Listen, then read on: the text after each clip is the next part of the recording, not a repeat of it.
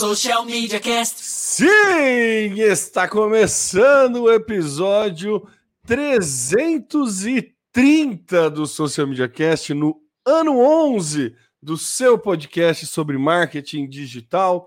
É, lembrando que se você quiser acompanhar a gente é só ir lá no www.socialmediacast.com.br, Facebook, YouTube e LinkedIn barra Social Media Cast. Você pode acompanhar a gente ao vivo durante as gravações que ocorrem nas quintas-feiras por volta das 9 horas, sempre com uma possibilidade de atraso, né? Afinal, somos brasileiros médios, então para manter a, no a, nossa cultura, a gente acaba atrasando um pouquinho. Na mentira, na verdade, a gente está dando as últimas organizadas na casa, né? Tirando aquela sujeira, falando para a visita não reparar a bagunça.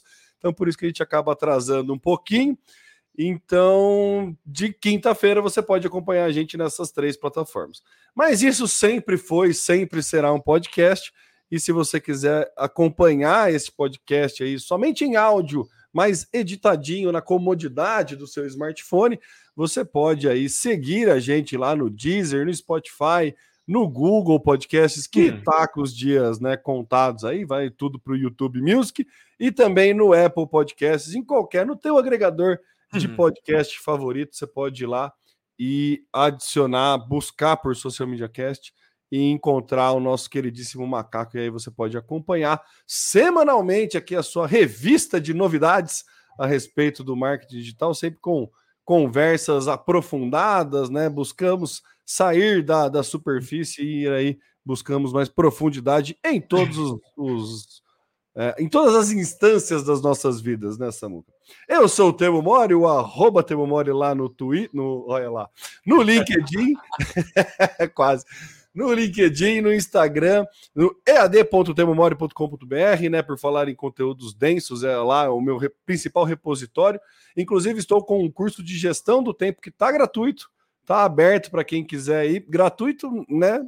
Gratuito daquele estilo marketing digital, você tem que me dar o teu e-mail, e aí você já sabe que você me dando seu e-mail, você está vendendo a sua alma. Não, mentira.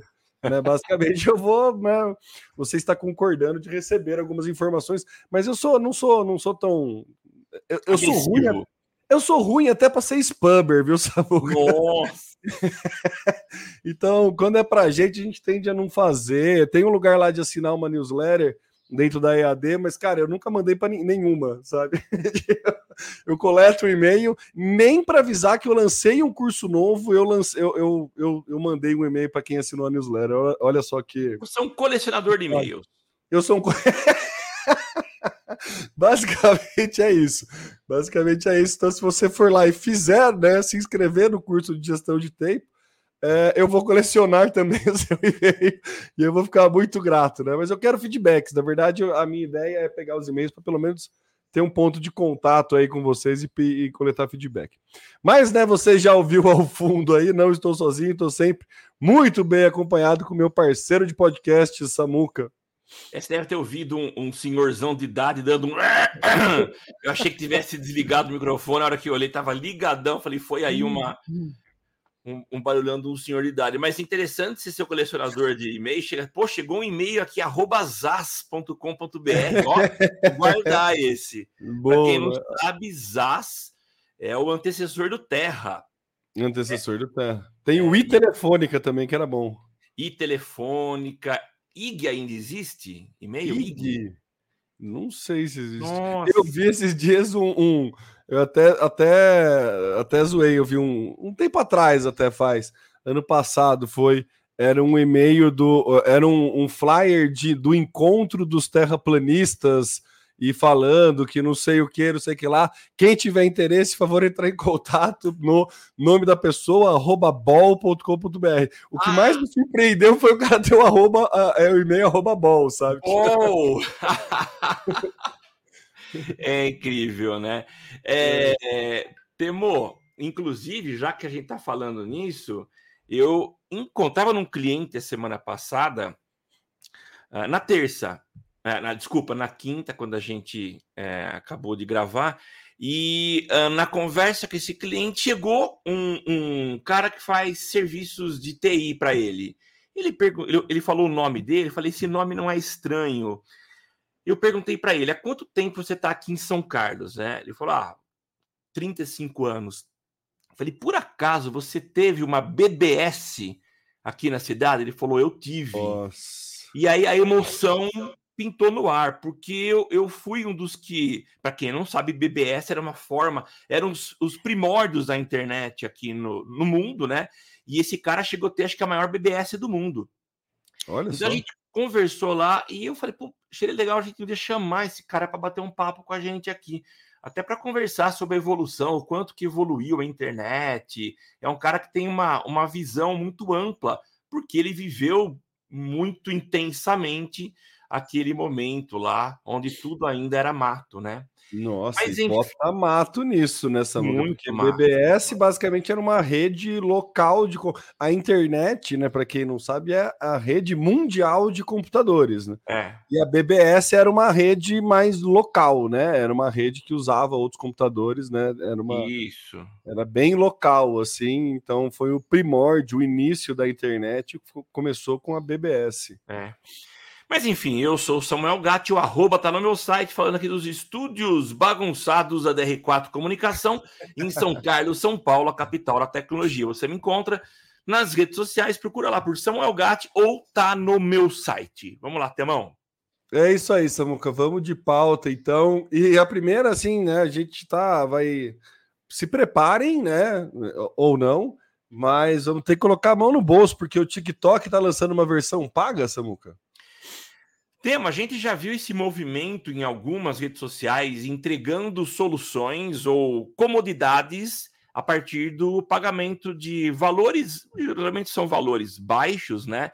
Mas que te dão algum conforto. E a proposta do TikTok agora é lançar também a sua versão sem anúncios.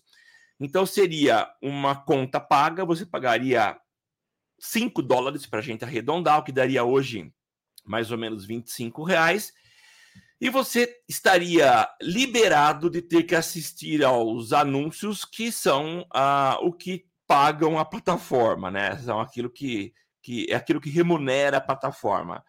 Uh, essa é uma ideia que tem sido pensada por várias plataformas, né? Que te permitem ter acesso a essa versão Plus.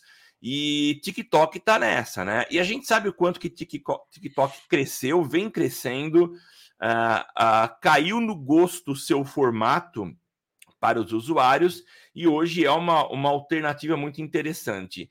Uh, o, o, o que eu vi também, na, na, vale a pena a gente expandir um pouco essa conversa, o Estevão Soares. Hum, nosso... É a minha próxima pauta, inclusive, que eu tinha colocado ali, mas ah, então... exatamente esse vídeo. Pode seguir, pode seguir. Não, a gente então... já fomos as duas numa só.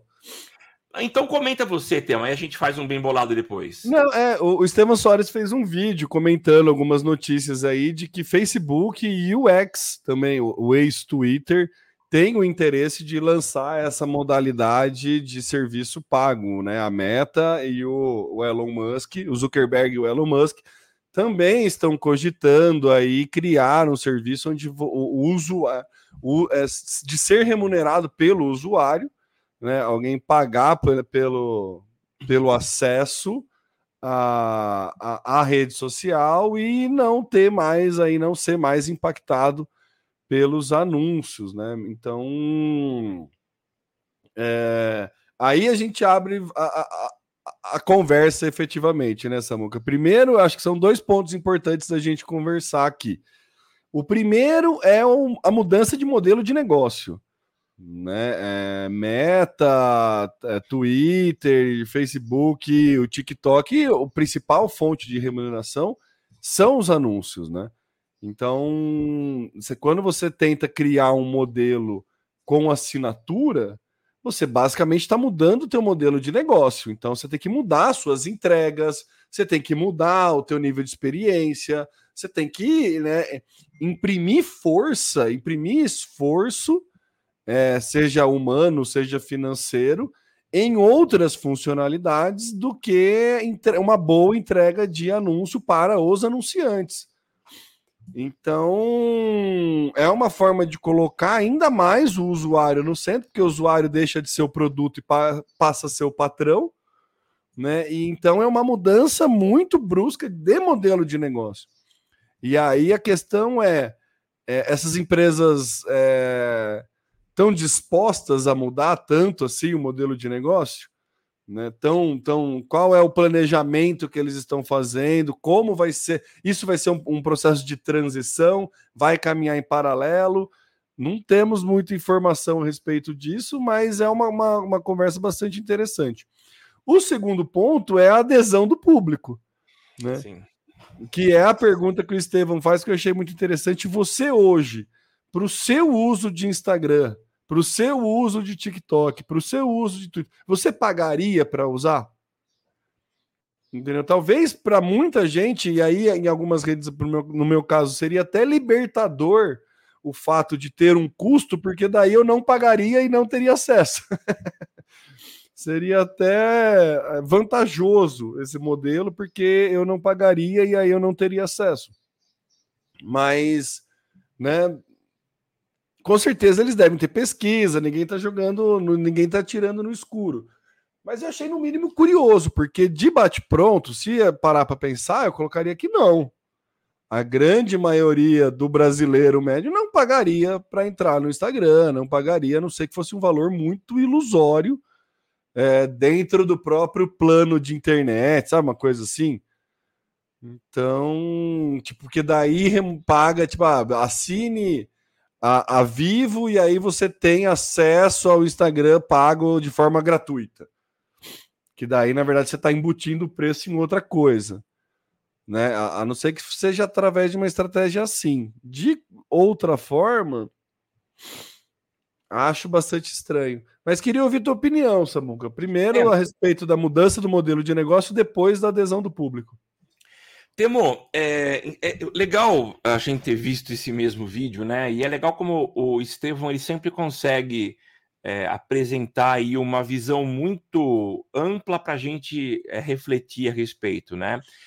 Ah, eu não sei é, se é exatamente uma mudança no modelo de negócios. Talvez seja, é, talvez eles tenham uh, esse interesse de criar mais uma forma de acesso, mas eu imagino que a adesão vai ser baixa e isso pouco vai afetar uh, uh, o que hoje a gente tem como modelo adotado por eles, que é baseado em anúncio. Ou seja, eu anuncio na plataforma porque eu sei que existem pessoas ouvindo ou assistindo e ou consumindo aquele conteúdo. Então, eu é como audiência de TV, para quem tem mais tempo de, de caminhada na publicidade, sabe que com programas com maior audiência, é claro que esse não é o único fator, mas programas com maior audiência normalmente têm um custo maior para você veicular, para você comprar aquele anúncio. E se a gente tem uma debandada de usuários free para a versão paga, nós vamos ter menos pessoas assistindo aos anúncios. Então, é, isso seria preocupante. Mas eu imagino que essa debandada ela seja pequena, ela não vai ser é, de muita gente. Então, talvez por isso a gente não tenha um abalo ou uma mudança radical nesse modelo de negócio. Por outro lado, a empresa tem uma segurança maior é, por saber que ela tem lá uma base fixa, quer dizer, daqueles usuários não existe variação, é, mas são pessoas que estão assinando e todo mês vai ter uma entrada. Fala. Talvez num determinado nicho, né? Então, se a gente pensar que é, vai ter algum. Uh, pode afetar alguma classe social mais alta que teria disponibilidade de fazer esse pagamento para não, ser, não ser pago. Então, os anunciantes que buscam essa classe social mais alta, Sim. não faria mais sentido eles investirem na plataforma, porque essa classe social mais alta está pagando para não receber este anúncio. Então, talvez teria ali uma, uma mudança na, na no Sim. jogo para alguns nichos específicos, né? Por mais que seja uma parcela menor que uh, faça adesão ao plano pago para não receber anúncio, né, essa parcela menor deixa de ser público-alvo de possíveis é, investidores. Então, essa matemática que eu acho meio maluca aí, que com certeza a Meta, o TikTok, né, sabe, decora esse cálculo. É. Do quanto que o usuário final precisa pagar para que o fato dele sair de. Ele, ele deixar de se tornar um, um, um posicionamento de marca, né, uma marca imprimir um anúncio para ele, é, continue sendo rentável. Sim. Né? e no, provavelmente seja mais rentável do que ele sendo um público-alvo. Ele sendo patrão, vou botar essa, essa, essas terminologias que eu coloquei. O, o, usuário final sendo patrão, ele tem que ser mais rentável do que ele sendo público-alvo, né? do que ele sendo Sim. produto. É. Então, eu acho que tem toda uma, uma, Dentro dessa matemática, o custo de aquisição do anunciante. Sim, enfim. é. Mas. É. Mas essa conta que tem que ser feita, né, Samuca? É, e essa conta, eu acho que ela. Se esse modelo é, funcionar e considerando, considerando essa tua linha de pensamento de que talvez abale um certo segmento, né? E faz sentido, se a gente olhar a meta, aqui no Brasil ela não tem uma forma de segmentação por classe social, mas ela tem algumas formas, alguns é, detalhamentos que são indicativos de pessoas com poder aquisitivo, aquisitivo alto. Por exemplo, você tem lá pessoas de compras de alto, alto valor agregado. Existe uma Ou segmentação. Com, a segmentação por, por sistema operacional, você coloca o iOS. Também, é uma outra forma de segmentar. Então, faz muito sentido uh, essas pessoas uh, ficarem de fora. Só que aí tem um outro detalhe, né? Você acaba uh, tendo que mostrar para o teu anunciante e não tem como esconder. Quer dizer, você lembra do Bonon? Bonon foi um cara que deu uma força muito grande para nós e numa das palestras que ele fez foi uma gravação de um podcast nosso em Araraquara e ele citou a, a desconfiança quanto aos dados da Meta, né? Na, na época, Facebook. É, foi uma acredita... gravação no SMSP, você lembra Exatamente, evento foi isso mesmo. Querido... É, evento do no... Foi um evento de marketing digital do nosso queridíssimo Armindo, na época que ele fazia evento itinerante, passando pelo interior de São Paulo, e em Araraquara a gente fez uma gravação ao vivo com o Bonon foi. no evento. Foi, foi isso mesmo. E, e nessa, nessa, a fala dele era a questão da desconfiança quanto aos números, né? Só que a gente é, tem toda uma métrica quando a gente trabalha com venda, por exemplo, a gente tem um objetivo de conversão e é, não tem como fugir disso. Então, eu tenho lá tantas pessoas vendo em topo de funil, tantas em meio de funil, e a gente tem a parte final, que é o fundo de funil, conversão. Então, quem já anuncia para esse público de alto poder é, de, de consumo, né, já tem as suas métricas e pode começar a ver esse custo por aquisição aumentando. Então, isso pode, inclusive, é, fazer com que esses anunciantes busquem outras alternativas, né? Tem um outro detalhe também, Temo, Uh, Só uma, sei. uma Samuca, antes de você mudar de detalhe, Fala. foi o episódio, tá no ar esse episódio, é o número 5, é, é o Social Media Cast número 51 que a gente gravou em. Tá, foi para o ar no dia 3 de julho de 2013, há exatos Não. 10 anos 10 atrás. Anos. Legal, né? Muito legal. Legal. Mas, legal. Tipo... E legal que a gente lembra ainda desses detalhes, né, da, das conversas. É, tem, um, tem um outro um outro detalhe, Temo, que aí é muito mais comportamental, né? Uh, o tipo de conteúdo e o quanto que o anúncio de fato te incomoda. Uh, eu imagino que você está rodando o teu feed lá e, e, vendo as informações e no meio aparece um, um, anúncio. É uma coisa, você pode pular, você pode arrastar e ignorar. Uh, agora, quando a gente fala de plataformas do tipo Spotify, eu acho que faz muito sentido. Você quer ter uma experiência, quer relaxar, você tá lá, você quer ouvir música e você não quer anúncio. Eu acho que é diferente. Outra coisa, YouTube. Eu é, vejo pelo meu comportamento. Eu não assisto mais TV. Raramente eu paro na frente da TV. Hoje eu tenho como consumos, é, YouTube está é, muito lá na frente e me incomoda a quantidade de anúncios. Então, esse é um tipo de plataforma que eu pagaria, porque você tem os anúncios puláveis, que já são um saco. Deixa eu me colocar aqui na posição de, de cliente, né, de consumidor final, uh, e tem aqueles não puláveis, que são piores, né? Então, a experiência fica muito ruim. E tem um outro detalhe você simplesmente, em algumas plataformas, você oferecer a não exibição de anúncio, eu não sei até que ponto isso é relevante. Ah, vou dar um exemplo da Amazon. A Amazon ela tem essa possibilidade de você assinar uma plataforma, de consumo de vídeo que não tem anúncio, essa é a proposta deles, mas tem um benefício adicional, que são as compras feitas pela Amazon com frete grátis. Você começa a agregar soluções, benefícios para justificar eu pagar por um produto.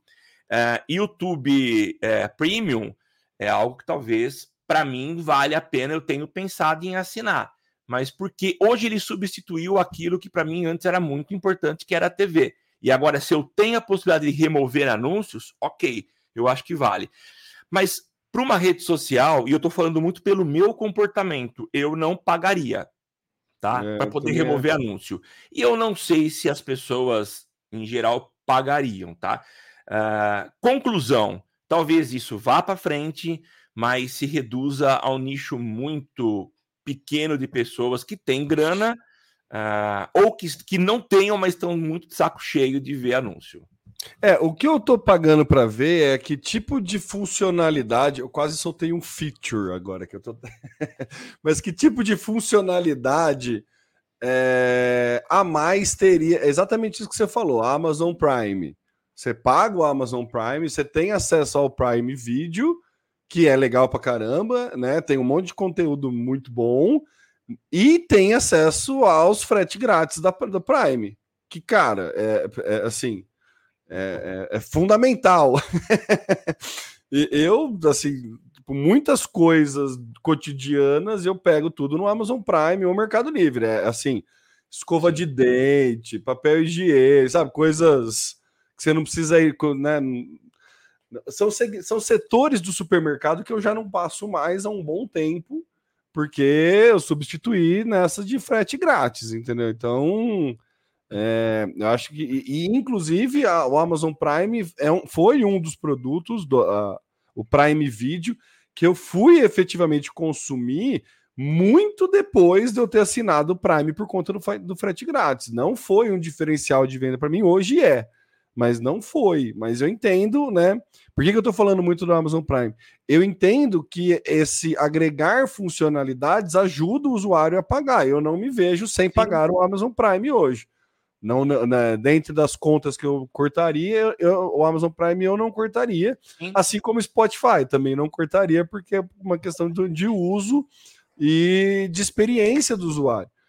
Então, o, o que mais um, eu acho que só tirar os anúncios é pouco para uma boa funcionalidade, para uma boa adesão de público dentro dessas plataformas que a gente já está acostumado a pular anúncio. Eu acho que é exato, muito corroborando com o que você falou, Samuca. Eu acho que faz até mais sentido pro X, pro X lançar essa modalidade, já que ele tem essa megalomaníaca é, visão de ser um super app, e aí, sendo um super app, ter um super app premium com mais funcionalidades, inclusive sem anúncio, beleza. Aí é uma mudança de modelo de negócio que eu, eu até vejo fazer sentido. Mas o Instagram só tirar informação, eu acho que aí não faz tanto sentido. Mas, por exemplo, né, o Instagram Premium, ele pode, por exemplo, vir com algum assistente de inteligência artificial. Por que não? Sim. E aí tira anúncio e você coloca um assistente de. de é... Mas você sabe como é que vai funcionar, né, Samuca? Vai tirar o anúncio nativo, vai aumentar a quantidade de publi lá dentro, né? Porque aí ah, é o usuário sim. fazendo publi. Então você vai como, né? Então. É... E, e, dessa não tem como fugir, né, Temo? É, até porque eles, de alguma forma, eles tentam incorporar no conteúdo a publi, né? Eles, é, é uma publi contextualizada, então não Sim. tem como pular muito, né? E também existe aquele outro, aquele outro detalhe, né? É, o cara ganha, é uma forma, pelo menos ele, ele não está sendo pago pela tua visualização no anúncio, mas talvez por você assistir ao, ao anúncio que ele está fazendo nessa publi. Então, é, é uma conta difícil, é complicado. Então, Samuca, só que se a gente pegar um histórico do Zuckerberg, tá? E aí eu vou, vou, vou, vou, dar a carteirada de tiozão que faz podcast há, há 11 anos. Se a gente pegar todas as novas funcionalidades, eu quase soltei o feature de novo aqui. todas as funcionalidades que o, que o Zuckerberg fez, todas as atualizações na época de Facebook, agora de Instagram, ele sempre tenta cortar o intermediador, ele sempre tenta evitar que terceiros monetizem com a plataforma dele e ele tenta monetizar de forma direta.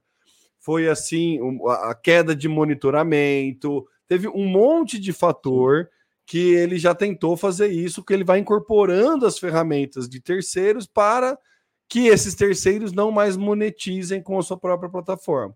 Então ele vai fechando cercos ou melhorando a sua plataforma para isso. Então ele fazer essa, eu acho meio difícil assim ele ir para esse lado de cobrar e aí vai ter gente ganhando no pago, sabe? Tipo, entendeu? Eu acho que para ele é mais dor de cabeça, para o Zuckerberg é mais difícil é, é, essa escolha assim do que para o Elon Musk, por exemplo, do que qualquer outro outro né, outras plataformas. Então, eu acho que teria que ter coisas a mais para fazer o usuário final pagar. É, ou incomodar mais o anúncio. Né, que eu não, não imagino que seja um caminho que essas plataformas vão tomar aí de começar a atrapalhar mais a criação de anúncio, né, bombar mais anúncio no espectador para que forçar ele pagar. No Sim. Spotify funcionava isso porque assim, cara, você não podia pular de música quando, é. né? não sei como é que tá hoje a versão paga. Faz muito tempo que eu pago o Spotify. Versão Você não podia pular música, você não podia num, num álbum, você não podia escolher uma música específica, tinha que tocar sempre no modo aleatório. É, então. Tinha inúmeras dificuldades ali dentro do Spotify que fazia sentido você pagar para ouvir música.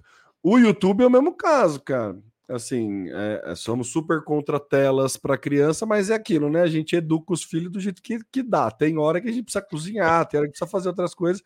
E a TV funciona, a gente né, limita bastante, mas dentro de toda a limitação que a gente coloca de TV para o nosso filho, cara, no meio do Daniel Tigre aparece a Maiara e Maraísa com uma, um, um anúncio de ou, ou, como é que chama os caras lá da pisadinha, sei lá. E aí, às vezes, aparece uns funk, nada a ver, assim.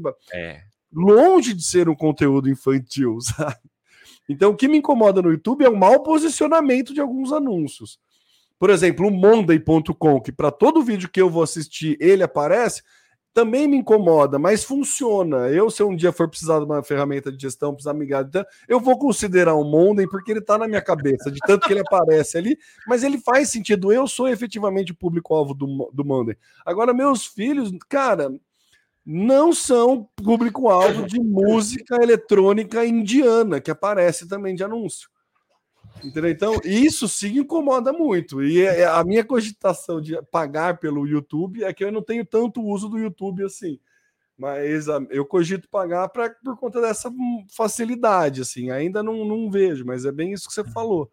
Então, como mudança de modelo de negócio, voltando para o cerne da pauta, eu acho que vai precisar entregar mais do isso, que só é. tirar anúncio. Eu acho que vai é. precisar é. criar novas funcionalidades para os, os assinantes premium. Entendeu? Então, eu acho que só a, a, a, retirada de anúncio por si só não é uma boa, um, uma grande oferta de valor, assim, né? Um bom diferencial. É, eu também acho que não.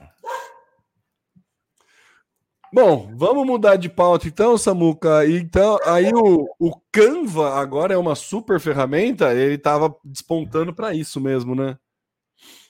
É, eu, eu tenho sido já há um bom tempo um crítico do Canva, porque uh, me parece. Assim, eu vou, deixa, deixa eu dizer o porquê que eu sou crítico.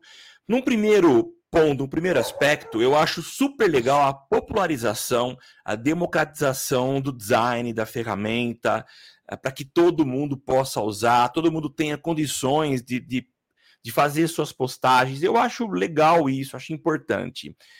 O que me incomoda é quando eu vejo os, alguns dos meus alunos com uma certa preguiça uh, e usando o Canva. E por que eu considero preguiça? Porque o Canva ele tem como seu maior trunfo o fato de já ter milhares de designs prontos para uso. Então ah, é sim. óbvio que praticamente tudo fica bonito. E aí, é, eu assistindo uma apresentação de uns alunos, cara, que design maravilhoso. E eu elogiei achei legal na hora da, da arguição na banca, até que no final eu soube que o design era made in Canva. Então isso me incomoda. Uh, me incomoda por estar é, dando aula para é, estudantes de publicidade e que precisam ter aí o exercício da criatividade e a capacidade da criação é, desses materiais.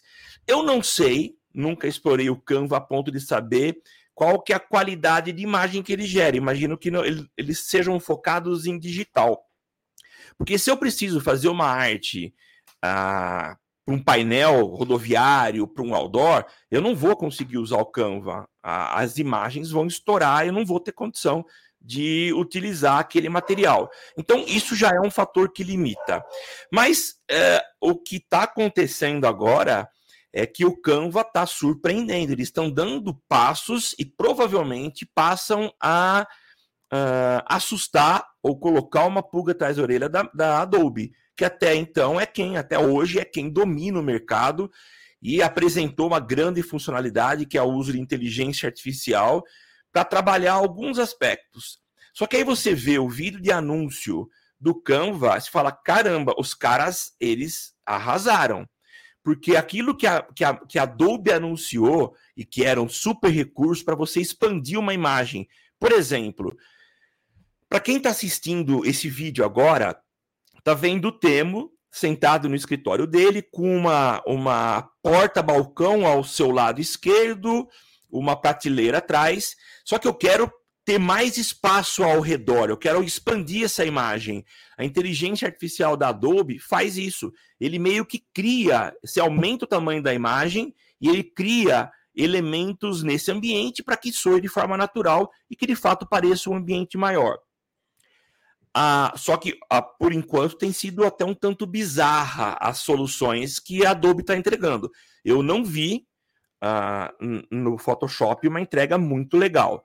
Só que aí a gente olha para o Canva, os caras conseguiram entregar um negócio melhor que a Adobe. E não é só essa ferramenta, é uma série de ferramentas. Você tem, por exemplo, uma pessoa, vou voltar ao exemplo do Temo.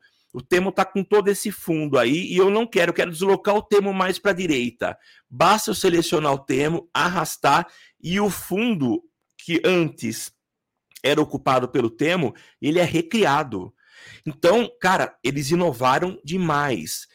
É claro, é uma ferramenta paga, mas esse é o tipo, esse é o tipo de ferramenta que vale a pena pagar, né? Sim. né? Pelos recursos. E tudo isso feito, obviamente, com inteligência artificial. Então, eu acho que é um diferencial muito legal. Canva dando aí uma, um, um, um bolão uh, eh, para o digital para quem quer usar a ferramenta para criar seu conteúdo. Lembrando que em 2012, olha a gente de novo aqui recordando o passado, e a gente sempre retoma essa, essa fala do Estevão, né? Ele disse que as agências, o modelo de agências digitais que existiam naquela época, que eram muito baseadas em postagem, social media e monitoramento, esses modelos acabariam né? E é por isso que eu acho muito importante e faço com os meus alunos, claro, ensino como que se cria um anúncio, como que se pensa a prática, mas eu fico muito mais numa etapa anterior, que é olhar para a jornada do consumidor, a jornada do cliente e tentar entender como que eu posso apresentar soluções para esse cliente. A etapa de prática de montagem da estrutura da campanha, ela é importantíssima e ele precisa saber para entender quais são os recursos que ele pode usar. Exemplo, é, exemplo básico, público semelhante. É, para quem é um usuário comum que usa o impulsionar, raramente ele vai ter acesso a uma ferramenta que lhe permita criar um público semelhante. Então, hoje isso ainda é feito um pouco na mão. Se ele não conhece que existe a possibilidade, ele vai limitar bastante na hora do planejamento. Então, são ferramentas que chegam para solucionar o operacional, mas continuo batendo na tecla de que a gente precisa, para sobreviver no mercado, dar um passo atrás e, e, e ter uma visão muito mais é, global do negócio e de como pensar soluções para o cliente, e não simplesmente entregar, ó, tá pronto isso aqui, isso aqui vai funcionar para você. É, Samuca, aí a gente. é, você sabe que, inclusive, um dos meus objetivos na, na criação da EAD Temo Mori, primeiro é igual esse podcast, da gente ter um, ter um espaço de discussão e um momento de aprendizado, porque né, a gente só lembra da conversa que a gente teve em 2012 porque a gente compartilhou ela em algum momento. Se a gente tivesse só conversado, não ah, tivesse. Sim feito toda a estrutura que a gente fez para aquela conversa, a gente não daria tanta importância para ela e tal, talvez ela tivesse entrado no esquecimento, assim como inúmeras conversas que a gente já teve. Então, acho que esse o processo de compartilhar é um processo que ajuda muito no nosso aprendizado. Então, esse é um dos motivos. O Sim. outro motivo é justamente trazer essa densidade, esse conhecimento mais não é acadêmico, mas uma visão mais densa e estratégica a respeito de marketing como um todo. É, não estou querendo falar isso para fazer um jabá, mas estou querendo falar isso por conta da nossa noção, nossa, minha e sua, nossa Social Media Cast. É, como a gente está há muito tempo vendo tudo acontecer, vendo todas as mudanças, a gente entende cada vez mais que o conhecimento mais é, é, é acadêmico, né? A gente também é da academia, mas conhecimentos mais densos e mais técnicos é o que diferencia quem vem vivendo e vivenciando essa mudança de ferramenta ano após ano. Porque é justamente esse conhecimento de entender jornada, foco no cliente, é, é, escola de Frankfurt, Marshall McLuhan, a bala mágica, sabe? Sim. Todos esse, esses conceitos da publicidade, conceitos de comunicação, eles não mudam. Né? ainda a gente consegue fazer ganchos e aplicar nos dias de hoje, com, independente da ferramenta. Então, por isso que é muito importante é, quando for se estudar é, marketing digital, entender que o marketing digital ele veio do marketing, que o marketing tem uma comunicação, que tem muita gente que já estudou muita coisa antes disso. Não é uma regrinha básica de como fazer uma fórmula mágica para ganhar seguidor que vai fazer você ter sucesso. Pode fazer você ter sucesso no curto prazo, mas enfim, não é só isso, né? Então não. precisa, para se diferenciar no mercado, para ser um profissional sério, para ser um profissional que vai realmente fazer entregas, a gente precisa desse tipo de esforço. Então é nisso que a gente acredita, é por isso que a gente está aqui há tanto tempo fazendo podcast, porque isso ajuda a gente a ser esse profissional também. Isso então, mesmo. É, é, é, é essa é a nossa intenção. É, então, dito isso, é, eu entendo muito o seu sentimento da preguiça do, dos alunos de usar modelo do Canvas. Eu acho que é algo cada vez mais inevitável isso acontecer, mas eu acho sim importante que o aluno que quer entender de design, ele meu, vá buscar referências anteriores para entender como fazer. Ele tem que ter uma noção, um ganho de senso estético. Né? Eu não sim. tenho esse ganho de senso estético, eu olho, tudo eu acho bonito. Mas se efetivamente você quer se diferenciar, é, você vai conseguir sair desse tudo é bonito para ir num tudo é uau, né? né? Tipo, realmente aqui faz mais sentido Sim. quando você tiver mais conhecimento técnico. E este conhecimento técnico, o CAN, a ferramenta ainda não te dá.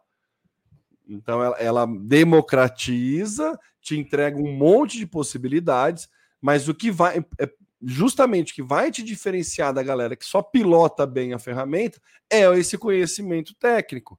Então, você, né, como docente desses alunos, eu entendo, eu super entendo essa dor do tipo, cara, não copia só o negócio. Tá, tá bom, pode até copiar só o negócio, mas me explica por que, que essa combinação de elementos faz, faz ficou legal. Sabe, começar a colocar outras né, nuances ali para justificar a escolha daqueles elementos e tudo mais. Sim. Então, né, feito esse desabafo, vou falar da pauta. Cara, o Canvas ele tá indo para um caminho de ganhar mercado mesmo, de brigar de frente com a Adobe, de, de ele começou como uma saída para não designers e agora ele está entrando como uma ferramenta ab absurdamente completa na parte de design, justamente por conta do uso de inteligência artificial, né? Toda esses exemplos de preenchimento, de arrastar um elemento, de apagar, é tudo basicamente uma inteligência artificial que consegue né, é, executar essas, essas tarefas. Então, o Canvas, ele, a, a, implementação da inteligência artificial no Canvas deu um, um salto gigantesco na possibilidade da ferramenta. O que eu achei bastante inteligente e bastante interessante nesse novo modelo é a possibilidade de colocar plugins agora dentro do Canvas. Então o Canvas ele passa a ser um ecossistema de, eu não sei se já existe a possibilidade de terceiros produzirem plugins, mas imagino que isso é algo que vai liberar em breve.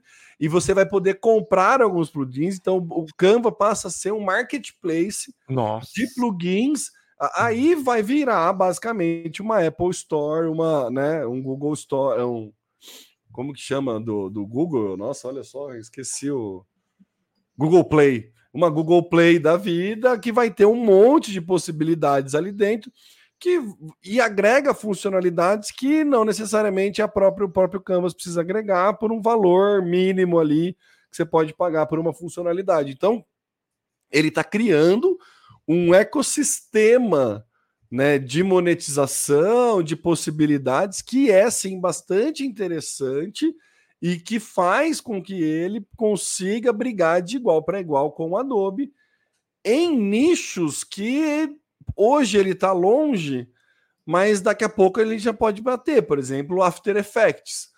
Né? A gente, o After Effects é extremamente complexo, é extremamente. É, não é qualquer pessoa que usa mas o Canvas já passa a, com um plugin, Isso. poder criar alguns efeitos ali que vai solucionar um problema de 90% da população média Sim. que faz conteúdo para a internet. Então, assim, ele está virando realmente uma super ferramenta, um negócio bastante interessante. Eu também tinha bastante preconceito no Canva no começo, porque, meu, é bem isso que você falou, Samuca. É... Dá para você ver, né? É sempre a, mesma a pessoa que tá lá, tipo, você bate lá o, o, o, banco de imagens do Canva, é sempre a mesma pessoa, sempre a é. mesma moça. Você é. vê ela desde o açougue à farmácia, tá sempre ela lá, a, a, a, a loja de celular. Então, isso sim incomoda a gente que tem o olho mais treinado, mas eu acho que passa desapercebido pela grande maioria da população. Mas para o profissional de propaganda, para o profissional de marketing, não pode passar. Não, então não acho mesmo. que é fundamental que todo profissional de marketing comece a entender e como utilizar a inteligência artificial e esses usos estratégicos. É, é esse ferramental novo precisa ser aprendido, precisa ser é, dominado pelo profissional, o que vai que é e o que vai diferenciá-lo do profissional que sabe habilidoso com a ferramenta vai ser o conhecimento técnico prévio. Isso Não vai mesmo. ser as noções de design, vai ser tudo isso. Porque é isso, você vai ter que fazer o prompt, você vai poder comprar um prompt na internet, com certeza. Você vai poder, mas aí você vai ter que estudar, você vai ter que entender, você vai ter que entender de luz, talvez, vai ter que entender de posicionamento de câmera. Exatamente. Se você quiser fazer um vídeo, vai ter que entender se eu, né? Aí vou, não, não vou gastar meu, meu, minha parte de design porque não me cabe. Mas requer conhecimento técnico, né, Samu? É. Temo, é assim, a gente vive uma era em que cada vez mais tudo está ficando fácil para gente, tudo está ficando confortável eu, eu tô numa fase, na, domingo, acho que foi domingo, me deu a louca, eu falei, eu vou vender todos os meus equipamentos de fotografia e filmagem. eu vi. Deu a louca. É, então eu juntei todos e anunciei, já vendi 70% do, do, do, do material. E isso foi, de certa forma, influenciado por um amigo meu, fotógrafo top, o cara é muito bom, e ele falou para mim, ontem a gente estava conversando, inclusive, ele vendeu praticamente todo o equipamento dele. Porque hoje você tem muitos recursos que estão dentro do bolso. a, a tal da convergência que se falava lá no passado, eu lembro quando eu estava ainda estudando na década de 90, falava-se muito em convergência na comunicação. Então, a gente começa a ver hoje, muito na prática, o Temo está mostrando um livro chamado Cultura da Convergência. Do Jenkins. é um iPhone 3GS. É, exatamente. o iPhone 3GS na capa do livro da Cultura da Convergência. Henry Jenkins, é bem legal esse conteúdo aqui, de como mídia tradicional começou a entender esse modelo de entrar num ambiente só. É. Mas, e a gente e a gente vê que a, tecnologia fez a mesma coisa. Então você tem tudo funcionando dentro de um equipamento só que hoje é o smartphone. Você pede Uber, já fazendo uma ponte com a próxima e última pauta. Você pede Uber, você pede comida, você busca namorado ou namorado, você se localiza. Cara, tá tudo concentrado, então tá tudo muito facilitado. É, então eu acho que é uma tendência. E para encerrar minha fala, Adobe, é, toma cuidado, porque se eu digo hoje que isso é limitado a artezinhas e resoluções que só vão funcionar para postagem em redes sociais, pode ser que eles vislumbrem daqui a pouco melhorar um pouquinho a capacidade para trabalhar com arquivos mais pesados, e aí você tem uh, um, um, uma solução que já está com inteligência artificial incorporada, com possibilidade de plugins, e esses plugins são matadores, porque aí o céu de fato é o limite. Você pode daqui a pouco ter agências de publicidade usando Canva como a principal ferramenta. Não Tranquilamente. Duvido. Tranquilamente. Acho que é bem. É um caminho bastante natural é, principalmente agências novas para mercados locais, tranquilamente. Sim. Profissionais alocados em pequenos negócios, tranquilamente. É. Para o tipo de conteúdo, para o tipo de, de, de design que se é, é consumido, demandado, né? divulgado e demandado, tranquilamente. É. Eu acho que é, já é bastante ah, é, é... a gráfica, né, Samuca? Verdade. A gente, a gente, que é mais antigo tem a treta do, do, da agência com a gráfica, porque a gráfica faz a arte, né? É. Então, só que é aquilo, né? A gráfica tira pedido, vai fazer do, do meu, pega o modelo prova. Eles não ganham dinheiro, eles vendem, eles não ganham dinheiro na arte, eles, né, precisam da arte para vender o, o modelo. É, e a, a, mesma coisa na TV. Eu lembro que a, Sim, ótimo. A, a produtora dentro da EPTV. Então, esse era um problema para as produtoras externas, né? Porque o que a, a, a Globo, a EPTV é a, é a. Afiliada da Globo. Afiliada da Globo. Uh, o que ela vende é espaço para publicidade. Só que para facilitar a vida do anunciante, ela oferece também a produção. Então, esse é um problema uh, é, ainda a ser contornado. É, é e, e, assim. É mercado, né, gente? É livre mercado, não é adianta. É, é, é, isso. Se você quer se diferenciar, você tem que entender que é assim que funciona. Não é. adianta ser, não adianta você ser o taxista que quer bater no Uber porque ele está criando um negócio novo. Não adianta você xingar o coleguinha. Xingar o coleguinha não vai fazer você se, né, ganhar mais dinheiro. Entendeu? Então, acho que é, é, é, o nosso papel é entender o mercado, entender como te diferenciar dentro dele. É. E, e para qual mercado que a gente vai, enfim, aí é uma, uma longa discussão, né, Samuca? É. Mas é. é bem isso. A conclusão dessa pauta é: o Adobe, prepara as pernas aí, porque. Nossa! Tem uma frase, Samuca, muito legal no, no, no artigo que eu fiz o estudo, que está lá no EAD também, que é a do Miopia de Marketing, de 1960, que o cara fala que. Agora eu vou gastar, e dá licença que agora lá, eu vou gastar. Uma das coisas da miopia de marketing é a segurança de que o produto bom por si só é, sustenta a empresa no topo. Então, Repete que a, a, o produto bom por si só sustenta a, a, empresa como primeira colocada, sustenta a, é. a, operação da empresa, o produto por é. si só. Sim. Né?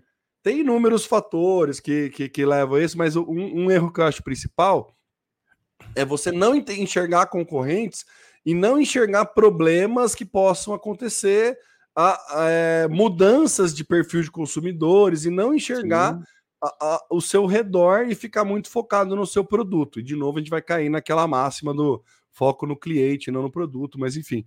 Mas uma frase que eu acho muito legal é que assim, se o raciocínio é uma reação lógica a um problema, quando a gente acha que a gente não tem problema, então a ausência de problema significa ausência de raciocínio. É legal essa lógica. Então, assim, se você está tão seguro que o seu produto está indo bem, está vendendo bem, está tudo dando certo e você não tem problema, logo você não tem raciocínio de como melhorar o seu produto. Legal. 1960. É. E ainda é real. Entendeu? Então é, é isso, sabe? É, é, é, o que a gente ainda vê acontecendo. Né? É o que a gente ainda vê. E esse caso da Adobe com, a, com o Canvas é exatamente isso. A Adobe acabou de comprar o Figma. Né? Será que eles já tentaram meter uma grana lá no Canvas? Agora será que o Canvas vai vender? É, Temo. Loucura, interessante. né, Samuca? Loucura. Nossa, demais. Demais. Bom, Samuca, só para agora, para depois de arrematar aqui, mas é um, um, uma outra pauta que eu achei interessante também, muito focada na sua questão de facilidade, de como hoje está fácil. Na, a, a, eu acho que é muito mais uma mudança de perfil do consumidor, que ele não quer mais ter posse, ele quer ter acesso. Isso já faz um tempo, né, que a gente estuda isso. Já faz um tempo, começo dos anos 2010, anos 10, né, não 1910, mas anos 10 Sim. É, desse, desse, desse, deste milênio. É, que é essa questão da substituição da posse pelo acesso, né? A gente vê Sim. isso com a música, você não quer mais ter os seus discos, você quer ter acesso à música, por isso eu assino um serviço, você não quer mais ter o teu carro, quero poder me locomover, por isso que tem o Uber. E a, a, não, eu quero ter acesso às compras, é por isso que o, o ambiente online facilita tanto isso. Sim. A Uber, muito inteligentemente, está começando um produto, um, um, um, modelo de negócio lá dentro dos Estados Unidos, a princípio, que é o serviço de devolução de pacotes nos correios. Então você fez a sua compra, não gostou, quer devolver, o que, que você precisa fazer hoje? Pegar, botar numa outra caixa, colocar lá o código de, de postagem, levar até uma, até uma coisa do correio e aí devolve efetivamente. Isso tem uma um esforço aí que muitas vezes pode diminuir, é uma frição, né? Uma fricção para compra online. E aí o, a Uber está lançando esse serviço. A Uber que já tem um serviço de levar objetos, por exemplo, se eu esqueci o carregador do meu celular na casa do Samuel, eu posso pedir um Uber, né, lá e ele me dá, pega o meu carregador e traz aqui para minha casa. Já existe esse tipo de serviço. Acho que o 99 tá com isso também, né? Em 99 entregas, até para fazer esse tipo de coisa, com moto e tudo mais, se não me engano. E agora o Uber lança estrategicamente no fim do ano essa possibilidade de devolução de pacote. É um, um é um, uma agregação, agregar um serviço extremamente inteligente, porque já tá a galera na rua, né? Já, já tem a malha de, de, de motorista é. de Uber ali. Se agrega um serviço que é sem uma dor para o usuário, ter que levar o, o coisa, ter que parar, sair de casa, ir no correio, e ajuda todo o comércio eletrônico cada vez mais a poder possibilitar Sim. mais a, a devolução de produtos e tudo mais. Então a gente está entrando num período aí de final de ano, tem Black Friday, tem épocas de festas aí que é muito comum aumentar a demanda por devolução de produtos que você está comprando. E a Uber está lançando essa possibilidade, por enquanto, só nos Estados Unidos, de devolução de pacote nos Correios. Eu achei genial, assim.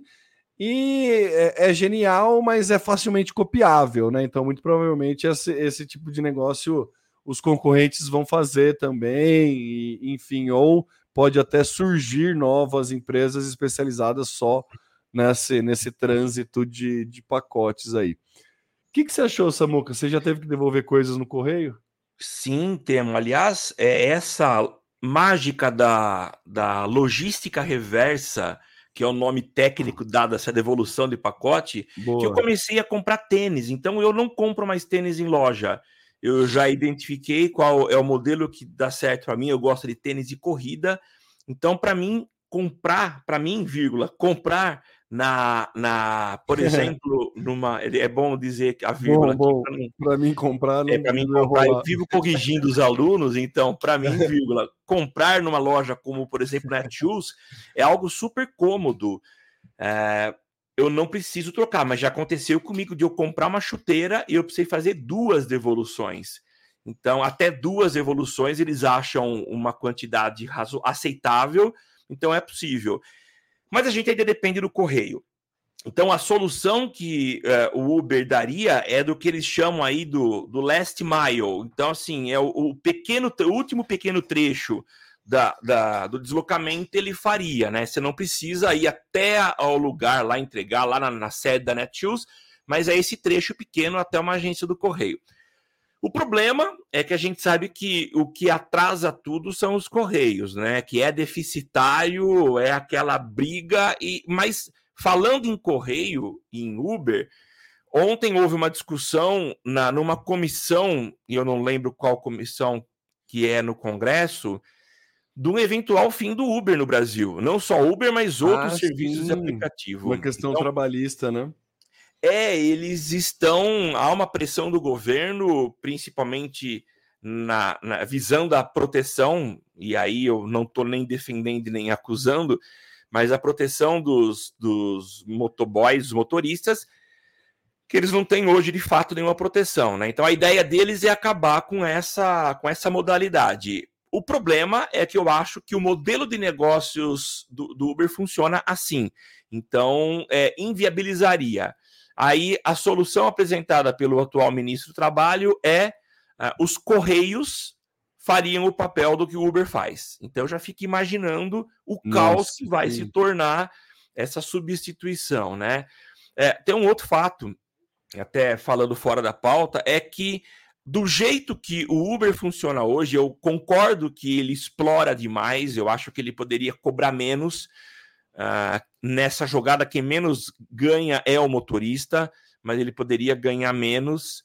Uh, é o modelo que funcionou durante a pandemia para deslocamento, para entrega de comida, não só Uber, Uber e outros uh, serviços similares, né? Então é uma discussão séria, complicada é, e que provavelmente, se for à frente, vai chegar, é, decretar o fim do, do Uber aqui no Brasil. Mas enquanto isso não acontece, se isso chegar aqui no Brasil, vamos aproveitar. Eu acho muito legal, porque de fato é algo é, chato de fazer. Você ter que ir até o. o... Se eles conseguissem é, aperfeiçoar o, o serviço embalando o produto seria melhor ainda, né? Que também é um, é um, abrir um pacote quando chega a encomenda é super legal, é prazeroso o unboxing, mas embalar o boxing, é...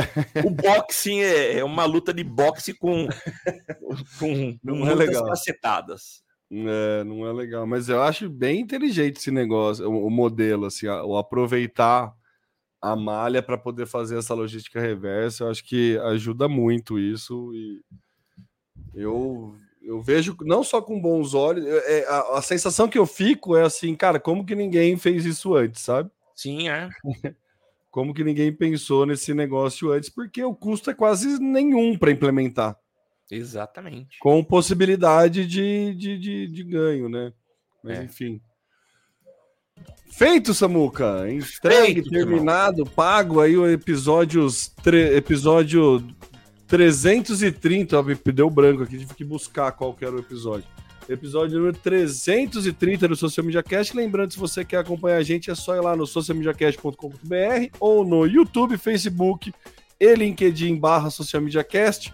Você encontra a gente ao vivo todas as quintas-feiras por volta das 9 horas para conversas é, devaneios, achismos e conclusões sempre bastante densas aqui no Galho. É, se você quer receber isso na comunidade do seu smartphone, basta acompanhar a gente aí em qualquer agregador de podcast. Eu sou o Temo Mori, arroba Temo Mori lá no LinkedIn, Temo Mori no Instagram, em todas as redes sociais, inclusive fora delas, e passa a bola para as considerações finais do Samuca. É isso, Temo, ouvinte. Foi um prazer estar aqui batendo esse papão muito legal. Como sempre, a gente aprende e espera que vocês também tenham aproveitado essa nossa discussão, enxergado outros pontos de vista. Isso é sempre muito legal. Eu sou Samuel Gatti, o arroba tá no meu site. Você me encontra nas várias redes sociais, inclusive no X, tá, Tema? Não errei.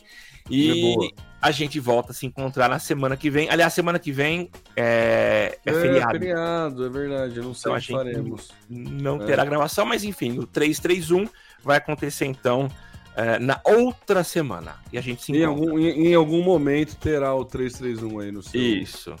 No seu. No seu agregador aí, a gente avisa quando a gente descobrir. Exatamente. Até mais, pessoal. Valeu, gente. Até... Eu ia falar até semana que vem, mas até o próximo episódio. Isso, melhor. Aqui você aparece, aqui você acontece. Social Media Cast.